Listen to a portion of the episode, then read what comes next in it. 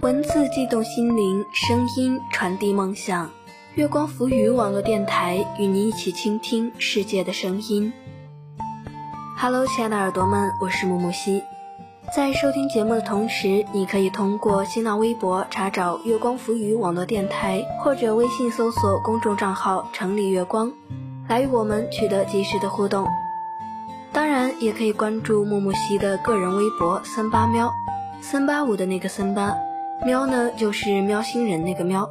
来告诉我你想说的话，或者想推荐的文章等一些东西。关于这个名字，其实木木西也是比较喜欢喵星人的，不知道有没有同样喜好的耳朵们呢？那么本期节目我们要分享的是一个不那么美满的故事，是来自九木叶白的。最好的结局不过是那好，再见。好了，话不多说，一起来听一听吧。这是一个重要的决定，我决定放弃你。我们认识的时间并不长，虽然感觉这样熟悉是第一次，情愫如此不受控制也是第一次。年后，关系很好的老师对我说：“看看你们现在的年轻人怎么都不喜欢交朋友，出来吧，我给你介绍个朋友。”你姑姑和我老师是同事，不知道是不是也用一样的说辞把你从家里骗出来？这样的见面方式实属尴尬，美其名曰交个朋友，其实我们都知道，不过是一场相亲罢了。初次见面，各自带着家属，老师教导我一定要表现出大家闺秀的风范，务必端庄而文静。于是我就老老实实坐着，尽量不说话。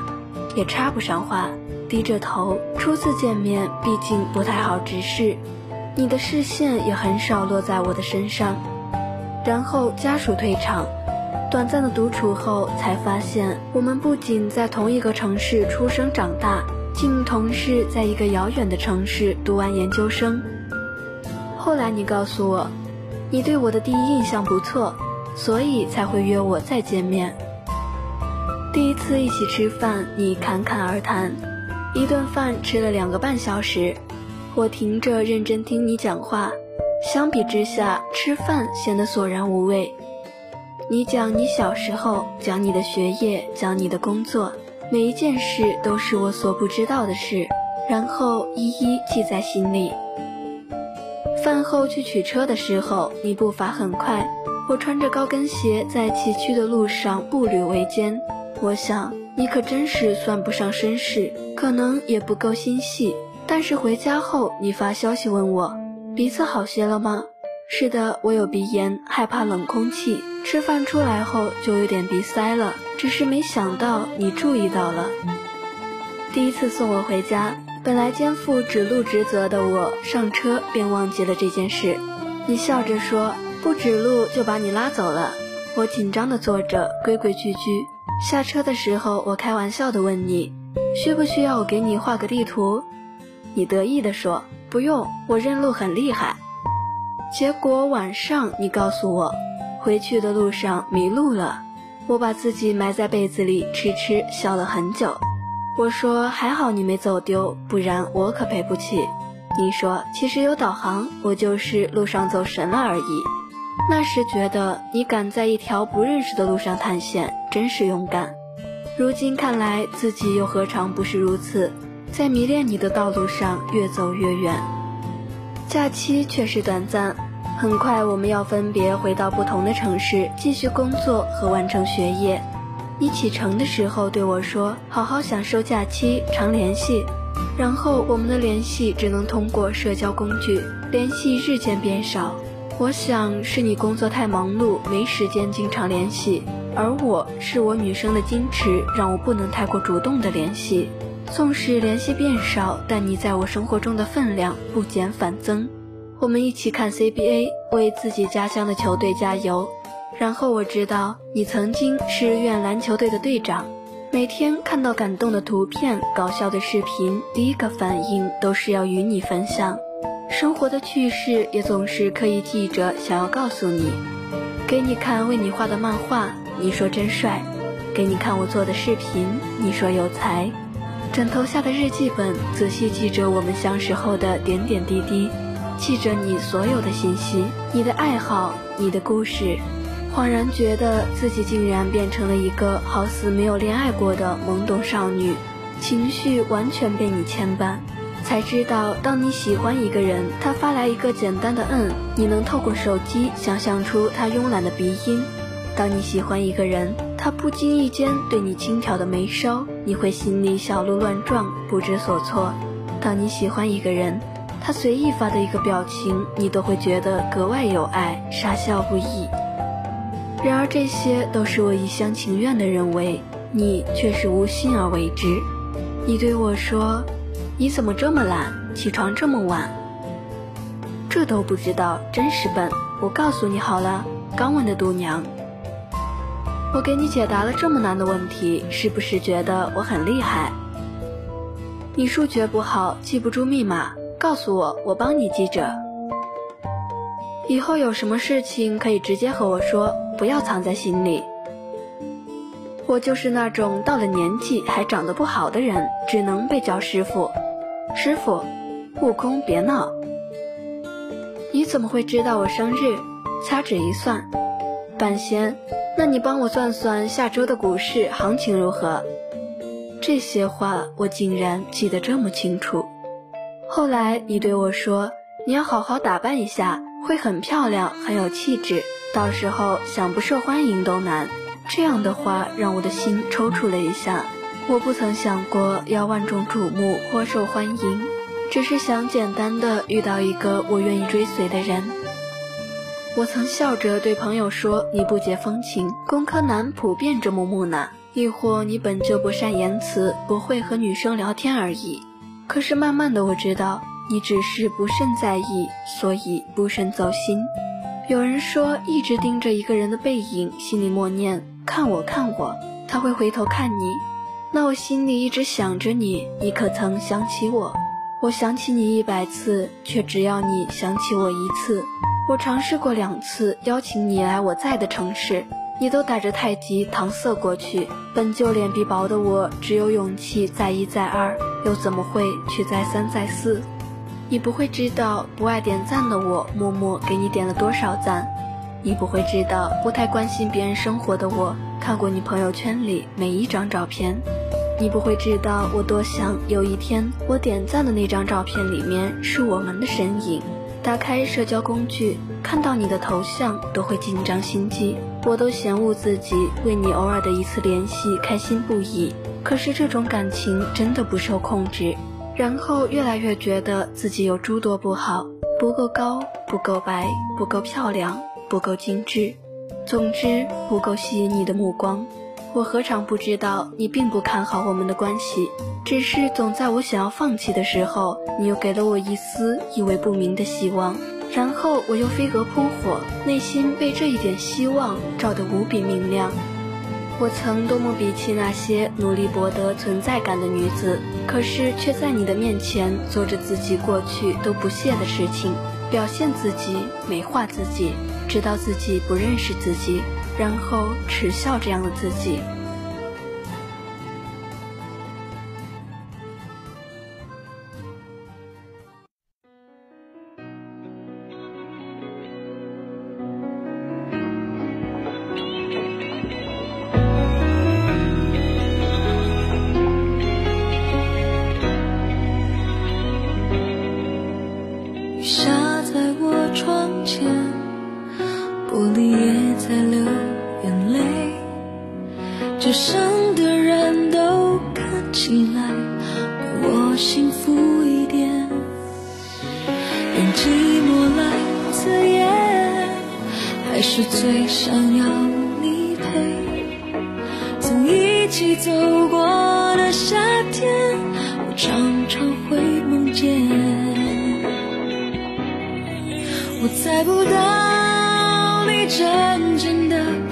觉，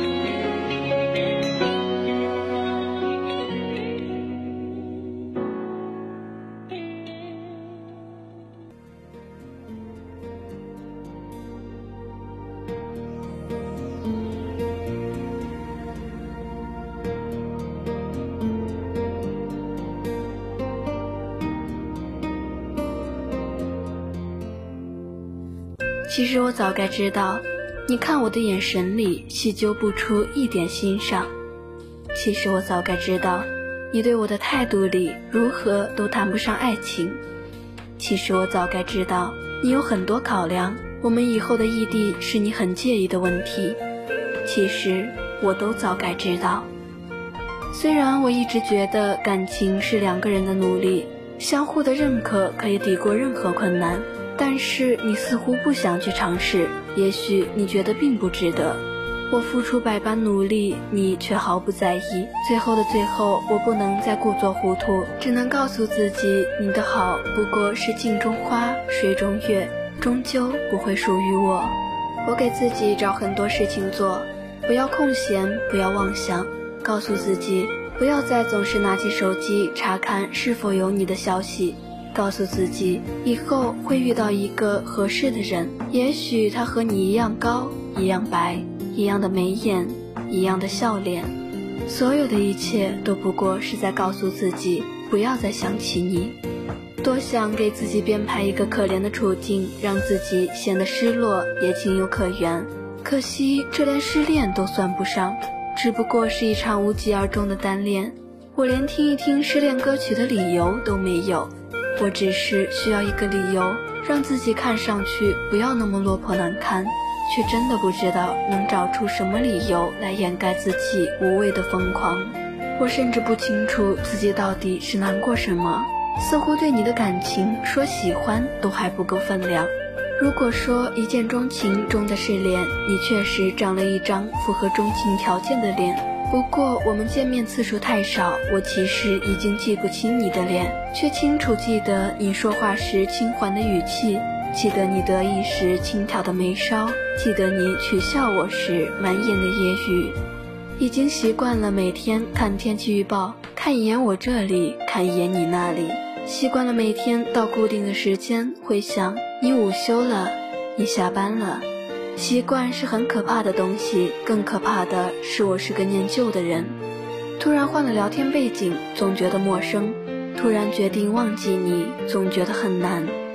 最后你告诉我，你准备去另外一个城市了。我拿着手机看着你的消息，不禁嘲笑自己：为了和你去一个城市，我默默地寻觅更合适的工作机会，结果到头来，所有的努力都变成了笑话。我是该庆幸自己没有如愿以偿投奔到那个城市吧，那里已经没有你，我去了还有什么意义？去另一个城市的想法纠缠了你很久，做出了最终决定的你心情似乎很不错，我却实在不知道还能说些什么。你发的每一个哈哈对我来说都是一种刺痛，我只能用一个个嗯含糊带过。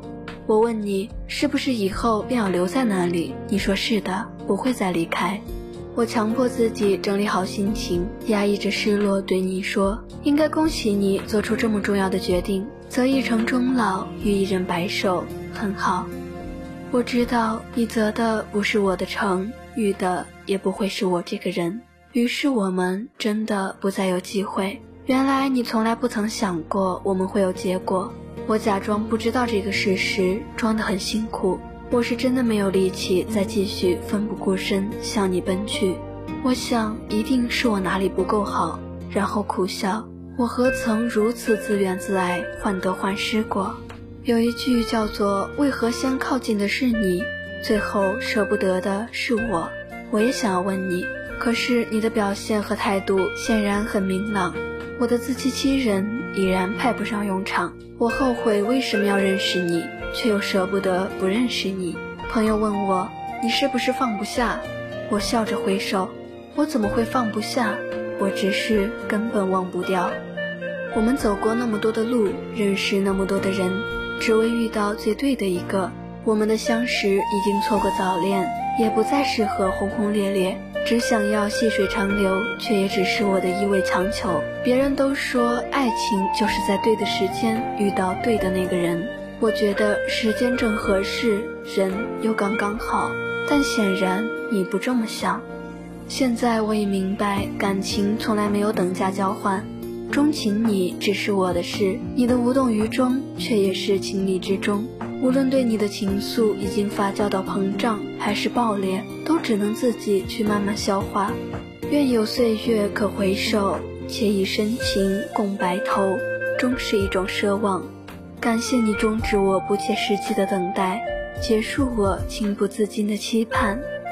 我们最好的结局不过就是，那好，再见。从此天各一方，唯有回忆留香。对了，以后不要在我梦里出现。感情这件事真的勉强不来，钟情你只是我的事，你的无动于衷却也是情理之中。不过我们不必因此而伤心，也不必对爱情有什么失望。或许是还没有遇到那个对的人吧。木木西相信，现在的单身只是为了等待那个更好的人。我们一定会遇到那个视你如宝的人。同时，也祝愿所有的耳朵们都能等到那个对的人，并且幸福快乐。感谢耳朵们的倾听，喜欢我们的节目就关注我们吧。新浪微博查找“月光浮语网络电台”，微信搜索公众账号“城里月光”。来与我们取得及时的互动，也可以关注木木西的个人微博森巴喵来和我取得联系。好了，耳朵们再见，下期节目再会。